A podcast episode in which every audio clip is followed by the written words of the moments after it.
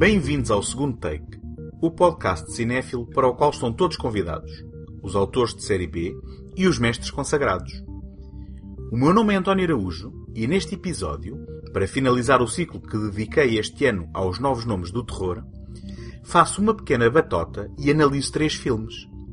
O díptico da dupla Justin Benson e Aaron Moorhead, constituído por Resolução Macabra de 2012 e O Interminável de 2017, bem como Óculos, O Espelho do Demónio, o filme de 2013, realizado por Mike Flanagan, o autor do momento responsável pela série do Netflix A Maldição de Hill House. Este episódio é apoiado pela Take Cinema Magazine.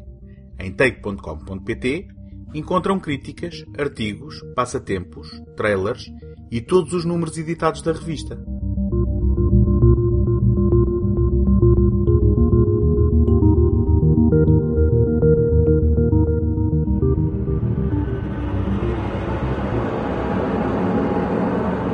Quando escolhi os títulos que fariam parte em 2018 do ciclo Novos Nomes do Terror, com a ajuda de alguns de vós na votação do inquérito que partilhei por esta altura no ano passado, uma das escolhas foi influenciada por um visionamento recente no Motel X, o Festival de Cinema de Terror de Lisboa. The Endless tinha sido um dos melhores filmes do festival e tinha revelado uma dupla de autores bastante promissora, Justin Benson e Aaron Moorhead. Com apenas dois títulos no currículo, além da assinatura de um segmento do filme de antologia VHS Viral, de 2014, Benson e Moorhead apareceram com The Endless como verdadeiros homens da Renascença, ao dividirem uma infinidade de tarefas num filme de baixo orçamento que é, nitidamente, uma obra de amor do par. Benson assina a realização, a produção, o argumento, a edição e é uma das estrelas do filme. Por seu lado, Moorhead assina a realização, a produção, a fotografia, a edição e é uma das estrelas do filme ao lado de Benson. Ainda assim, quem estiver atento aos créditos vai encontrar ainda mais tarefas assinadas pelo par. Intrigado por este seu trabalho, escolhi para este ciclo o filme de estreia da dupla em 2012, Resolução Macabra. Curiosamente, ao preparar este episódio, aconteceram duas coincidências. A primeira é que The Endless estreou em Portugal dia 1 de novembro, com o título O Interminável, pela mão da iniciativa Cinema Bold, sendo lançado em DVD e VOD passada uma semana. A segunda é que descobri que Resolução Macabra e O Interminável estão intimamente ligados. Na verdade, tinha noção de haver alguns elementos em comum.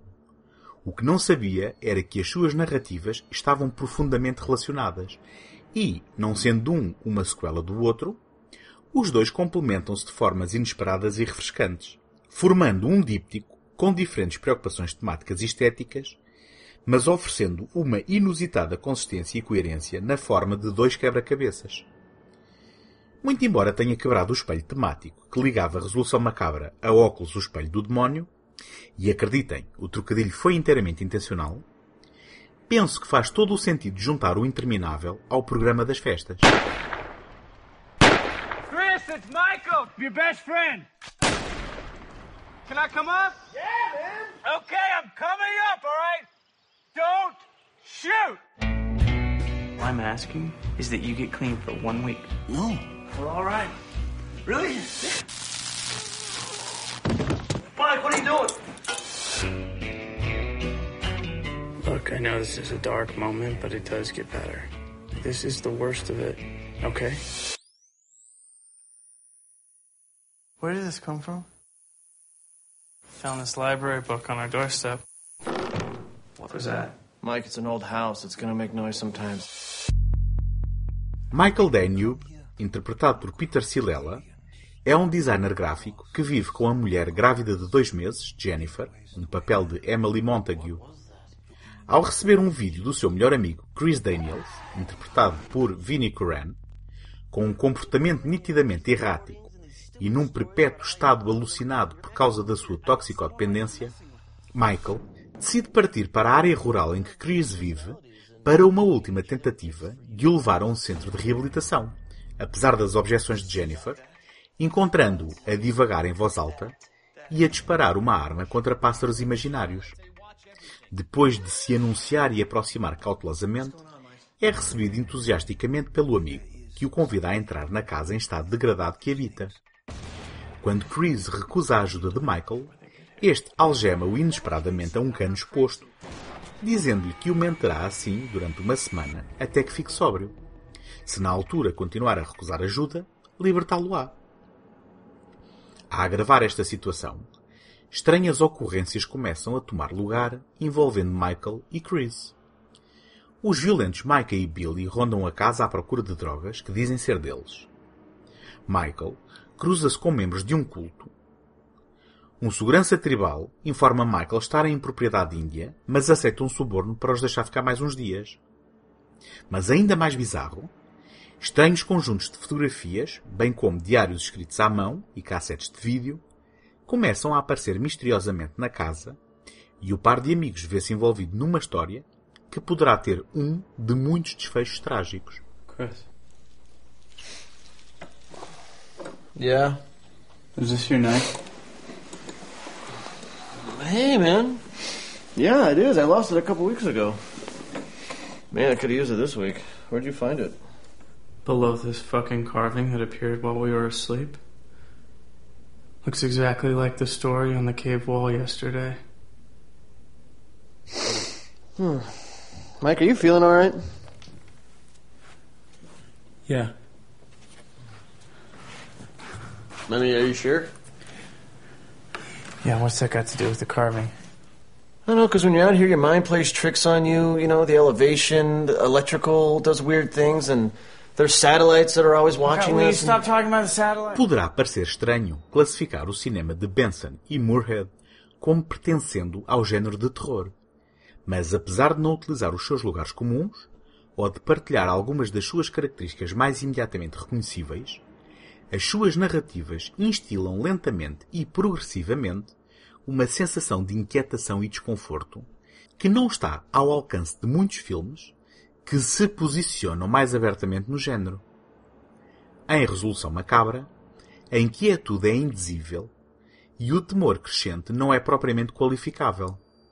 A revelação progressiva da natureza metafísica da sua narrativa ombreia com experiências limite, como as duas versões de Funny Games, em 97 e 2007 por Michael Haneke, ou A Casa na Floresta, curiosamente também de 2012, e a estreia na realização de Drew Goddard, escrita em parceria com Joss Whedon. Mas Benson e Moorhead não estão interessados num tratado sobre a violência, como Haneke, nem numa desconstrução dos clichês de um género, como Goddard. Resolução Macabra oferece de forma relativamente subtil, no entanto óbvia depois de revelada, um jogo do gato e do rato entre os espectadores e as suas expectativas em relação às infindáveis linhas narrativas possíveis para a sua história e, em última instância, ao desfecho que esta poderá tomar. Algumas decisões estilísticas passam então a fazer sentido, nomeadamente a ocasional oscilação acompanhada de descoloração do suporte do próprio filme, fenómeno notado no momento pelas personagens dentro do mesmo.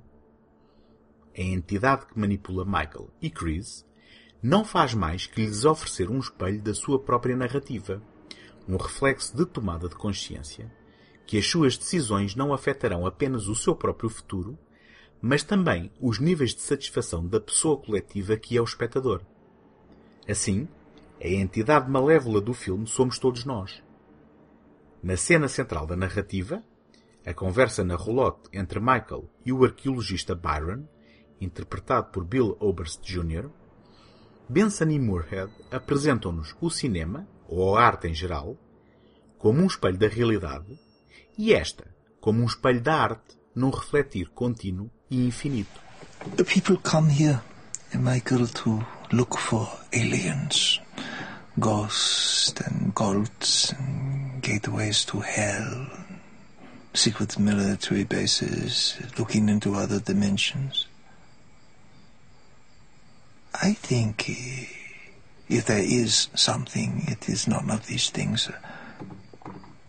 Or perhaps all of them. I'm sorry, I'm, I'm not at all following what you're saying. How does an isolated tribesman in Ecuador know the difference between an alien, an angel, and a ghost? I have no idea. He doesn't. But he tells a story to make sense of the infinite. Um dos truques de ilusionismo de resolução macabra foi o apresentar casual das personagens principais de O Interminável cinco anos antes deste filme. Dos três membros do culto OVNI de morte, tal como nomeado pelos próprios, dois apresentam-se como Justin e Aaron, e são nada mais que os próprios autores. There's something bigger than us out here. We have many traditions here at Camp Arcadia. None more prominent than the struggle.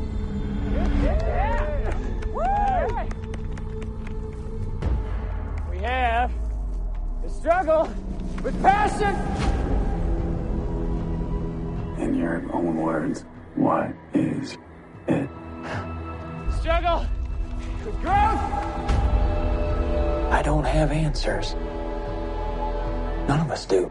How is that possible? Struggle with the higher power. You want to know what it is that runs all this? You go find it. Em O Interminável, reencontramos estas personagens dez anos mais tarde e, mais uma vez, a narrativa é explotada pelo envio de um vídeo misterioso. Desta vez, recebem uma mensagem de despedida do Campo Arcádia, um grupo a que ambos pertenceram em miúdos. No entanto, as lembranças dos dois irmãos são bastante dispares. Justin acredita que escaparam a um culto ovni de morte que se preparava para um evento de suicídio em massa. Porém, Aaron lembra-se de uma comunidade amigável e inofensiva. Cansado do controle do irmão sobre a sua vida e da dificuldade de ambos em se integrarem na sociedade durante a última década, Aaron convence Justin a visitarem o acampamento. Ao chegarem, Justin fica admirado pelo aspecto jovial e saudável da generalidade das pessoas, quase como se não tivesse passado um dia desde a última vez que os viu. Mas permanece cético, ao contrário de Aaron, que fica visivelmente encantado por ter voltado. Por entre reuniões à volta da fogueira, as atividades do grupo envolvem um ritual que se assemelha a um jogo da corda, em que uma das pontas da mesma parece elevar-se na escuridão do céu. Durante uma corrida matinal, Justin é assolado por estranhas ocorrências e, repentinamente, encontra fotografias no chão à sua volta, que um dos membros do acampamento lhe indicará ser uma mensagem de uma entidade invisível que os observa. Justin quer ir-se embora, mas Aaron está decidido a ficar. Quando, inexplicavelmente, se observam duas luas cheias no firmamento, Aaron é informado que deverá tomar uma decisão antes do aparecimento de uma terceira lua completa. Most of you, this requires no explanation, but we have many traditions here at Camp Arcadia, none more prominent than the struggle. Yeah. Woo! We have the struggle with passion, the struggle with growth, the struggle with the higher power. Smiling Dave on a ladder. And and what, Anna? Um, that would be all of which we overcome with perseverance. You're the one who invented this. So why am I always the one looking ridiculous emceeing? Because I'm reigning champion, that's why. there you are. Woo! Need a breather. Who's next? Come on, who's next? Aaron? Uh, I'm good. Next time. Thank you. Come on. O Interminável é visualmente mais polido que o filme de estreia e parece muito mais caro do que o seu provável baixo orçamento. Acrescentando a todas as tarefas que desempenham, os autores colocaram-se no centro da história como atores e, apesar de nenhum ser o Marlon Brando, devo dizer que são uma melhoria em relação ao par de Resolução Macabra, em que as interpretações eram o seu calcanhar daqueles. Logo na abertura, Benson e Moorhead fazem uma declaração de intenções com uma citação de H.P. Lovecraft, revelando sem constrangimentos a sua inspiração para esta narrativa. Não só pela possibilidade da existência de monstros indizíveis, ou pelo menos um monstro, mas também pela permanente e insidiosa estranheza que rodeia as personagens, cada uma toldada pelos seus preconceitos e pelas suas diferentes percepções. A utilização da imagem como um espelho das personagens é aqui continuada, sem se tornar a sua preocupação temática central. Em O Interminável, debatem-se questões de dinâmicas de poder e do seu enquadramento em estruturas familiares de configurações alternativas. Justin vive com o peso da responsabilidade de salvaguardar a segurança de Aaron, mas este vive sufocado pelas decisões que o irmão toma sem a sua consideração acabando por encontrar conforto numa comunidade que parece oferecer-lhe aquilo que ele tanto anseia, além de comida e segurança, livre arbítrio. A ironia é que essa liberdade revela-se estar envenenada num pacto que tem implicações geográficas e temporais. Nesse momento, a questão impõe-se: o que é uma vida infeliz se não uma eternidade de dias sucedendo-se num ciclo aparentemente interminável de repetições e banalidades. É no confronto de Aaron com as possibilidades inerentes à sua capacidade de escolha e, por conseguinte, no confronto dos seus sentimentos com Justin, que reside o ponto de viragem para o desfecho da narrativa. How is that possible? It's crazy, right? Some kind of atmospheric mirroring effect. It's like the Northern Lights. Anyway, two moons brings the truth. Three signifies the ascension. All right, that just all sounds like metaphor again. I know, I know. You know that physics equation in my room? yeah? That's what it is to me. And I still haven't finished that. But what I can tell you is that if you and Aaron, you stay one more day, you go fishing in the lake, and you go out to this buoy, you dive straight down and you grab what you find there. You're gonna have your answer. You know how culty that sounds, Confirm right? this thing for yourself. And you gotta admit it. There it is.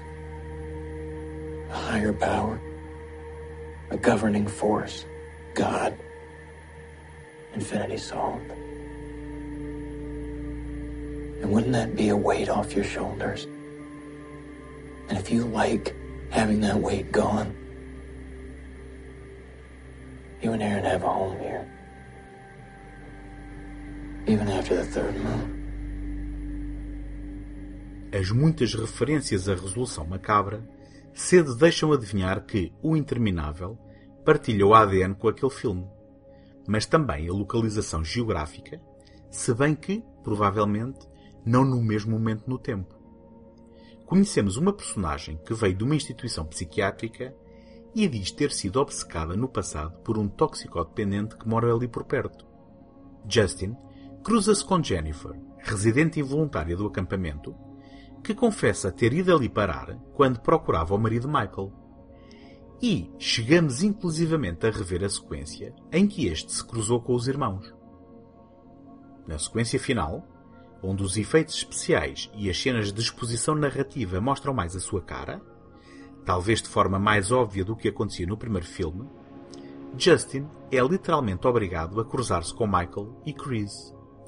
Entendemos então que o que era metáfora naquele filme é também a entidade da presente história e, incrivelmente, os temas dos dois títulos distintos encontram-se de forma harmoniosa, onde os ciclos temporais a que Justin e Aaron tentam escapar, peça-chave de O Interminável, dão continuidade, sem que resolvam, o mistério da cena final de Resolução Macabra. Que tudo isto faça sentido sem que se tenha visto o filme anterior e que o que vemos agora não estraga o que vimos previamente, é um feito quase milagroso. Os filmes de Justin Benson e Aaron Moorhead têm uma inflexão fantástica que navega de forma peculiar uma linha muito estreita entre a ficção científica e o terror psicológico, e que, no final, se revelam como inteligentes, despretensiosos e por vezes metafísicos estudos de inquietação humana. É provável que não sejam obviamente apontados como novos nomes importantes no cinema de terror, mas simplesmente como novos e promissores nomes no cinema em geral.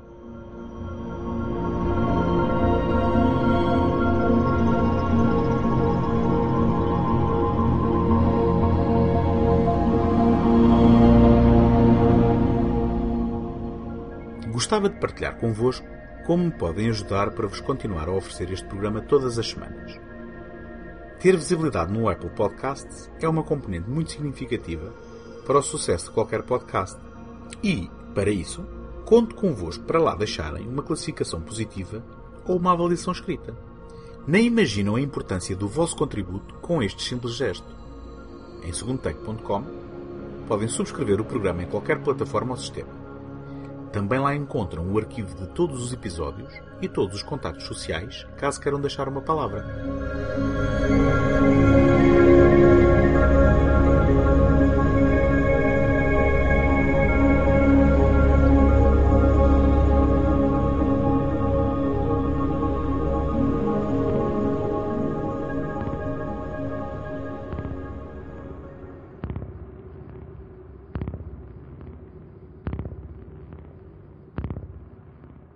Até ao ano passado, Mike Flanagan era um realizador em lenta, mas segura ascensão no género de terror. Mas este processo parece ter sido altamente acelerado. Depois de algumas longas metragens de baixo orçamento, Before I Wake, o filme planeado para estrear em 2015 que lhe poderia ter garantido uma maior visibilidade na altura, viu-se emaranhado na bancarrota do distribuidor norte-americano Relativity Media. Depois de uma discreta carreira internacional, incluindo festivais como Motel X em Lisboa, por exemplo, só estreou nos Estados Unidos da América através do Netflix em janeiro de 2018. Entretanto, em 2016, Flanagan tinha conseguido o impensável. Depois da má recepção a Ouija, o jogo dos espíritos, um raro falhanço para a oleada produtora independente Blumhouse, realizou a sequela, que na verdade é uma prequela, Ouija, A Origem do Mal, apontada como uma experiência assustadora e vastamente superior ao original. Muito provavelmente dando um empurrão na relação atual entre o realizador e o serviço de streaming.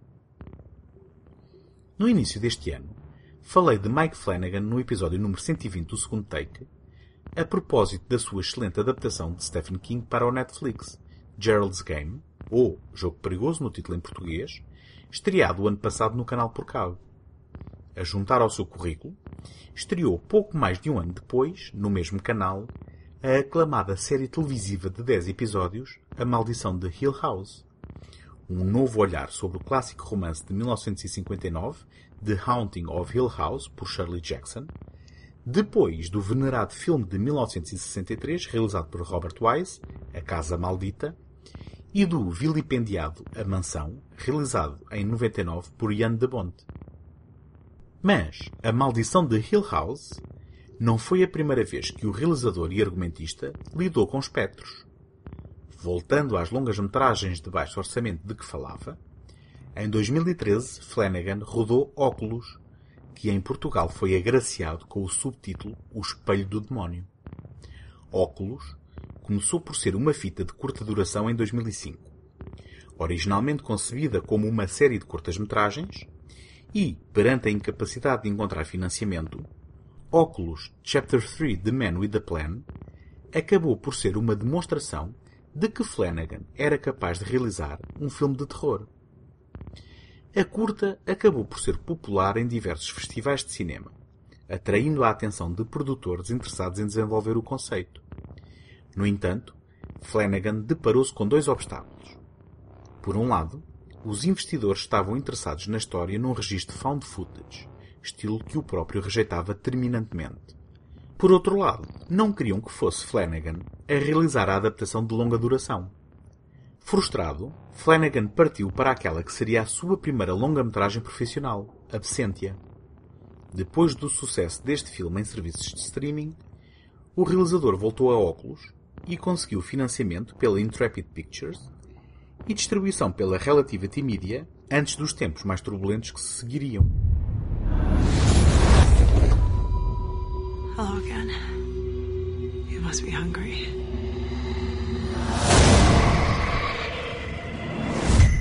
Tim is a healthy adult who represents no danger to himself or anyone else. And I believe he should be discharged. Hey, little brother. I found it. What do you mean? We only have a few days A few days for what? to keep our promise and kill it. My name is Kaylee Ann Russell. The purpose of today's experiment is to prove that the object behind me is responsible for at least 45 deaths in the four centuries of its recorded existence. We got a new home, so we get new furniture. It's a bit ostentatious, though, don't you think? Hey, Dad, who's that lady in your office today? What lady? We were just kids. We made up a scary story so we wouldn't have to accept the fact that our father was a sick man who killed our. É difícil fazer uma sinopse simples de óculos, pois a sua narrativa convida à descoberta progressiva. O filme decorre em dois momentos temporais distintos, o presente e 11 anos no passado. As duas linhas do enredo são contadas em paralelo através de analepses. Em 2002, o engenheiro de software Alan Russell, interpretado por Rory Cochrane, muda-se para uma nova casa com a sua esposa Marie, a atriz Katie Sackhoff, e os filhos de ambos, Tim, de 10 anos, Gareth Ryan Ewald, e Kaylee, de 12 anos, Annalise Basso. Alan compra um espelho antigo para decorar o escritório. Insidiosamente e discretamente, o espelho sobrenatural induz alucinações a quem o contempla. Torna-se óbvio que o desfecho é trágico, pois, 11 anos depois, Kaylee, agora interpretada por Karen Gillan, aguarda Tim, agora na figura de Brenton Thwaites, depois de este ter sido libertado do hospital psiquiátrico. Tim está convencido que há uma explicação racional para os eventos traumáticos do seu passado, enquanto que Kaylee está convencida do poder sobrenatural do espelho e, depois de uma vida de investigação da sua história, consegue tomá-lo na sua posse e está decidida a provar a verdade a toda a gente. Philip Lasser was found at their grand fireplace, burned beyond recognition.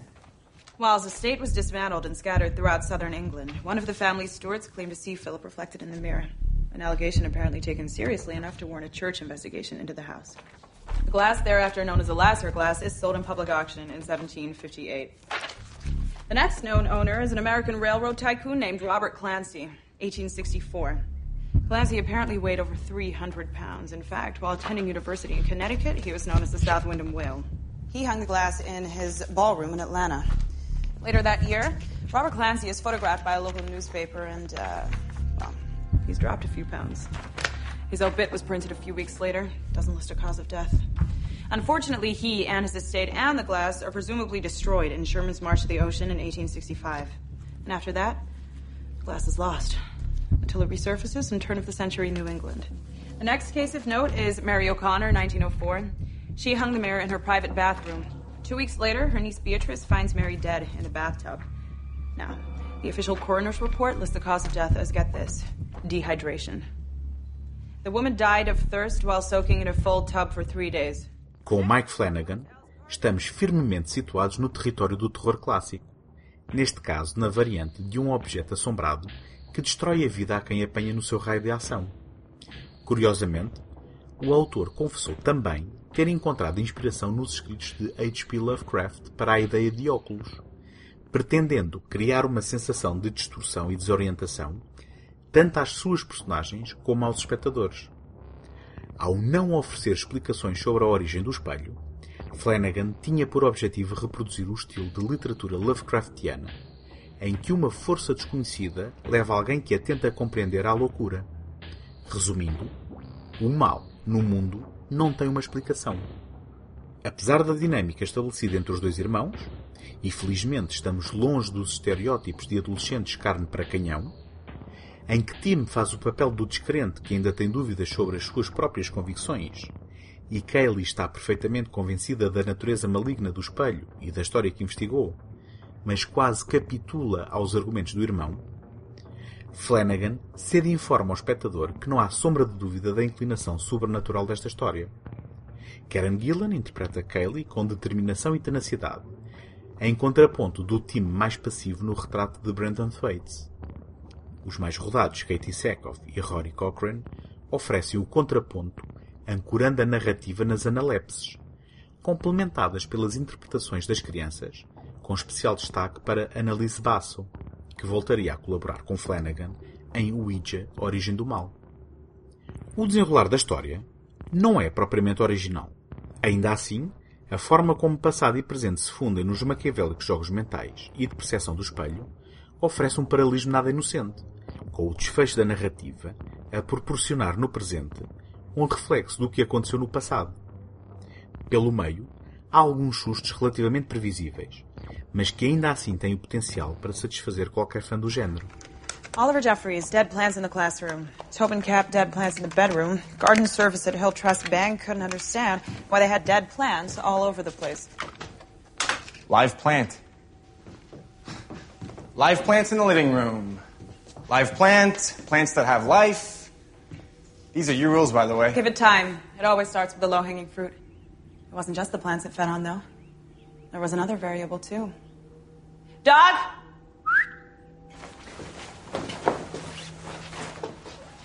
Sorry, dog. Pretendia com este ciclo lançar uma luz sobre emergentes novos nomes do terror, a seguir com atenção no futuro.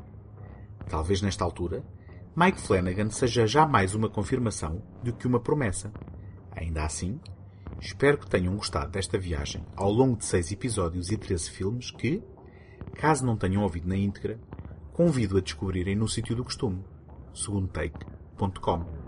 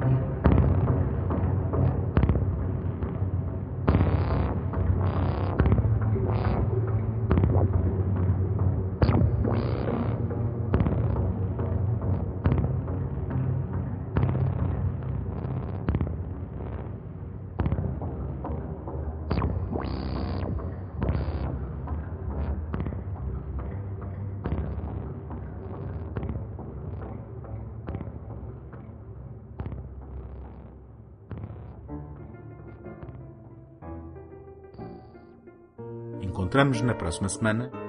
Até lá, boas fitas!